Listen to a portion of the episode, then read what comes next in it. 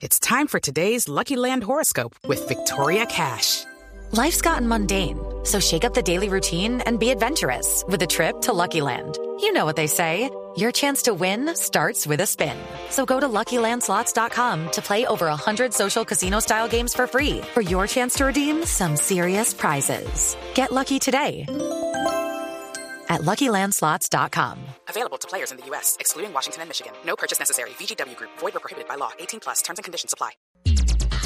Aunque desde tan solo las dos últimas décadas los frenos ABS eran un accesorio de seguridad reservado para los automóviles de lujo, es de una patente de la alemana Bosch de 1936. Sin embargo, solo en la década de los 70, cuando evolucionó la electrónica, fue que se hizo masiva. Hoy en día casi que es una regulación en muchos países, pero veamos por qué.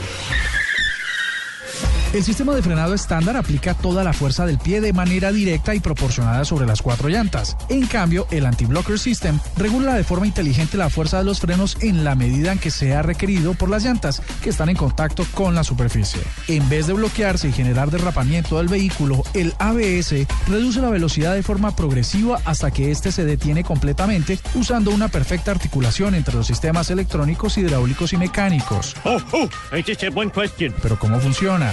Un sensor de velocidad central o individual por cada llanta envían información en tiempo real al computador sobre el comportamiento de la conducción y las posibilidades de bloqueo.